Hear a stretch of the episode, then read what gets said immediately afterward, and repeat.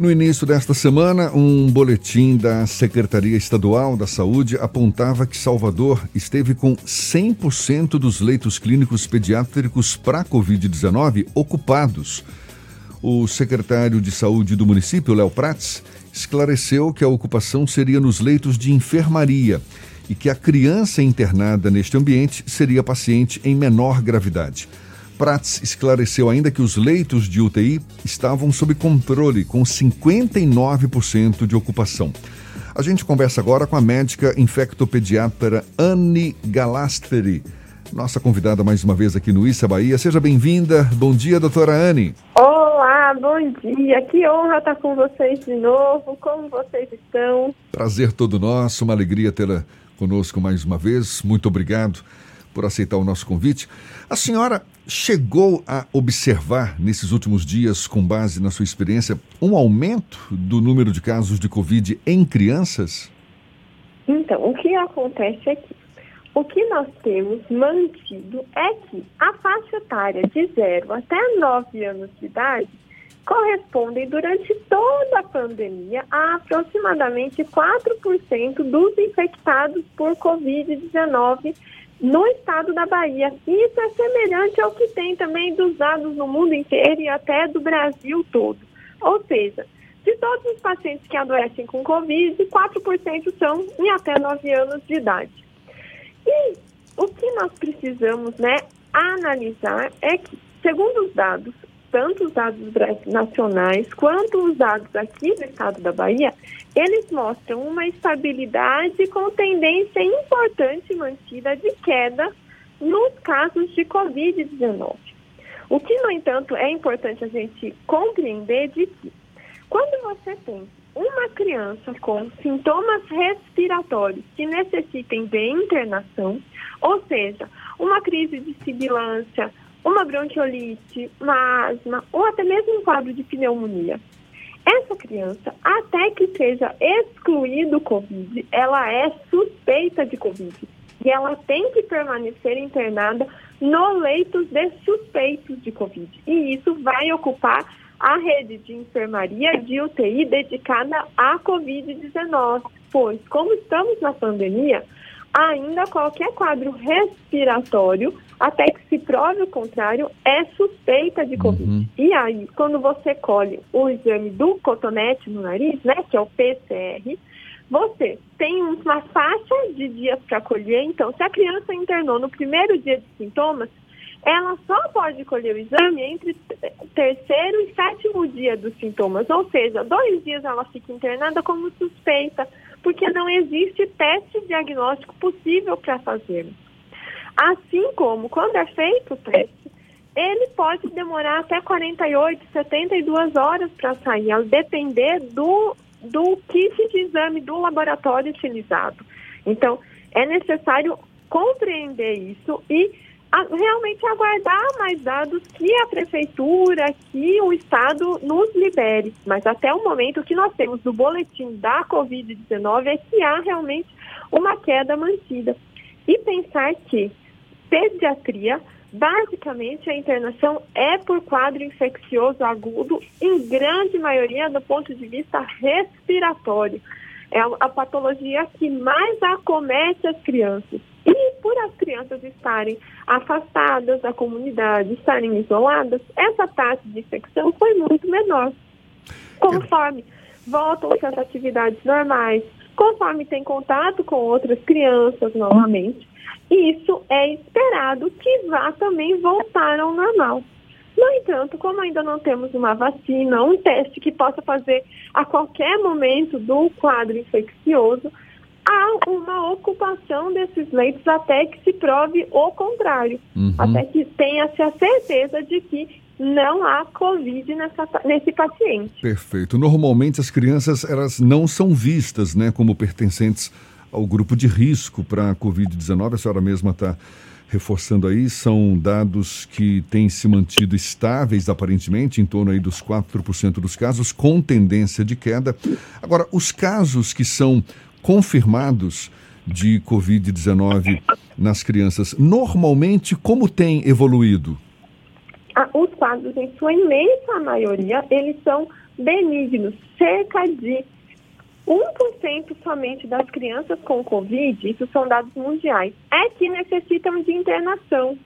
E dessas, metade a 40% vão precisar de leitos de UTI pediátrica. Então, são muito poucas as crianças que evoluem com um quadro mais grave. A, maioria das crianças infectadas pelo SARS-CoV-2 elas evoluem com um quadro benigno, um quadro quase assintomático, então com poucos sintomas nasais, tosse, coriza bem frustra. É, o que mais favorece esse quadro de internação são pacientes que tenham alguma doença de base, ou seja, quem nasce com uma formação cardíaca, quem está em tratamento oncológico, pacientes que têm alguma deficiência de imunidade, esses pacientes, não só na faixa etária pediátrica, mas em todas as faixas etárias, eles vão ter um maior risco de uma infecção mais grave. E isso a gente pode agora falar com mais certeza do que há 10 meses atrás, quando tudo isso começou. Doutora, o prefeito Assemineto fez uma crítica sugerindo que esse aumento do número de casos suspeitos de internação por Covid-19 teria sido por conta da flexibilização, que as famílias passaram a ter menos cuidado, e aí isso gerou um contato entre a criança e outras crianças e também em outros núcleos familiares ou não tão familiares assim. A senhora acredita que essa flexibilização pode explicar esse aumento da ocupação dos leitos, tanto clínicos quanto de UTI pediátricos exclusivos para a Covid aqui em Salvador? Isso, mas o que acontece é que os leitos exclusivos para a Covid, e isso aqui acredito que seja importante a gente ressaltar. Os leitos destinados a pacientes do fluxo Covid-19 são os pacientes suspeitos e os pacientes confirmados. Então, se o paciente é suspeito, se ele tem um quadro respiratório e é esperado que aumente quadros respiratórios com necessidade de internação na pediatria, como sempre foi, as enfermarias pediátricas praticamente estavam às moscas nos últimos meses. E com o retorno das atividades normais, as crianças, infelizmente, elas voltam a ter as patologias respiratórias de antes. Isso, infelizmente, a gente não tem muito o que fazer. Isso é a rotina, isso é, infelizmente, o dia a dia da criança. A criança tem muitos quadros respiratórios. Quando entra na escola, ela tem muitos quadros respiratórios agudos, né? E isso é o normal, isso é da própria formação da imunidade. E aí essa é a questão. Se a criança é suspeita, ela vai ocupar um leito clínico pediátrico. No entanto, o que nós temos até o momento é que essas internações, elas não mostram até o momento um aumento na porcentagem de infecção na pediatria grave e nem mostram uma tendência à segunda onda. Até o momento não é isso que nós temos. Podemos ter uma segunda onda?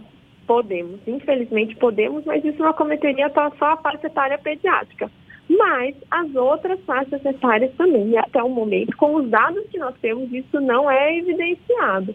Assim como nós precisamos realmente avaliar melhor esses dados, se esses leitos clínicos pediátricos são ocupados por pacientes com Covid-19 ou não, ou se foram leitos suspeitos que depois foram descartados. E até o momento não é visualizada essa tendência à elevação de casos de Covid com necessidade de internação. Uma outra coisa que é interessante a gente lembrar é que os leitos de UTI, enfermaria pediátrica, comparado aos leitos adultos, eles são muito menores. Eles correspondem a menos de 10% dos leitos, se eu não me engano. Então, quando a gente pensa na pandemia, a grande gravidade, o grande acometimento é da faixa etária adulta e principalmente dos fatores de risco de idosos, né, maiores que 70 anos. Essa é a grande faixa de risco. O que isso, ao meu ver, é para a gente se alertar, para nós ficarmos, né, a, é, cuidadosos é que, mesmo com uma flexibilização, é necessário manter aquelas medidas de higienização das mãos frequentes. Qualquer um que esteja com qualquer sintoma de infecção, tosse, coriza, febre, mal-estar, dor de barriga, diarreia, vômito, que permaneça em casa, que não tenha contato com outras pessoas, que o distanciamento social seja mantido. A gente consegue, em alguns lugares, ambientes abertos, livres e permanecer com uma distância segura entre as outras pessoas. Assim como seguir as orientações do uso de máscara. Como é que a senhora avalia essa discussão cada vez mais recorrente em torno da volta às aulas presenciais? É possível que a gente esteja cada vez mais perto, não é, dessa possibilidade. Eu não falo nem tanto da educação infantil. Parece que há um, sei lá, uma percepção de que a educação infantil demore mais para voltar a ter aulas presenciais. Mas educação fundamental, ensino médio, talvez mais cedo ou mais tarde a gente volte a ter aulas. A senhora acha que é um grande risco para as crianças? É possível que, a partir do, da volta às aulas, mesmo com os protocolos de segurança, de saúde ali sendo exigidos para para colocados em prática e tal, vai representar um risco para um aumento da incidência da Covid entre as crianças? Então, pode acontecer? Pode. No entanto, o que nós fazemos para que isso não aconteça, para que isso minimize?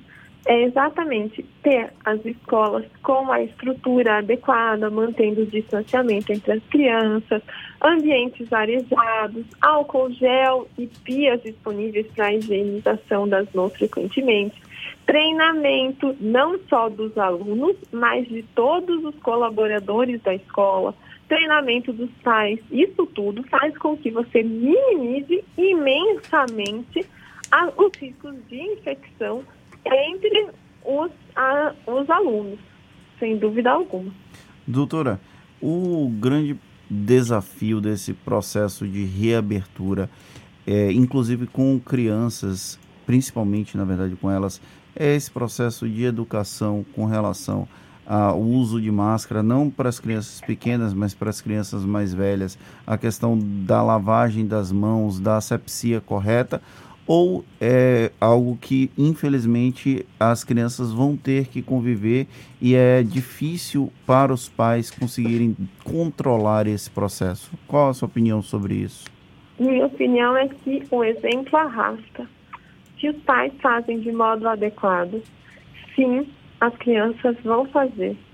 Se você tem um treinamento e uma cultura, um conhecimento adequado dos pais de higiene das mãos de modo adequado, da importância do uso de máscara, do distanciamento social, isso os pais ah, vão mostrar, vão ser exemplo para as crianças, assim como os professores também vão ensinar. Nós não ensinamos nossos filhos a atravessar a rua, nós não ensinamos eles a comerem direito, ensinamos. A gente vê crianças de dois anos de idade postando vídeo na internet, gravando vídeo na internet. Por que, que ela não pode aprender a usar máscara direito? Por que, é que ela não aí. pode aprender a higienizar as mãos adequadamente? Ensinar Eu e dar o exemplo, né? compreender isso. Sinceramente, a gente ensina uma criança a ler, a conjugar verbo em português. Português é uma das línguas mais difíceis que existem, né? E aí a gente não consegue ensinar a higienizar as mãos, que é um cuidado independente de qualquer, de qualquer infecção, é uma questão de saúde, né? Aliás, acho que é mais então, fácil ensinar uma Deus, criança então, do que um adulto, né? Eu lembro de quando eu era criança, a musiquinha na TV da lavagem de mãos importante, né? E é toda vez minha mãe cantava comigo uma música. Por que, que a gente não pode fazer isso com as crianças? É, e dar o exemplo, certamente. Está é. certo. Muito obrigado, doutora Anne Galasteri, médica infectopediatra, mais uma vez conosco aqui. Muito obrigado pela sua disponibilidade. Um bom dia e até uma próxima. Bom dia, muito obrigada. Fiquem com Deus. Até uma próxima. Até mais. Tchau.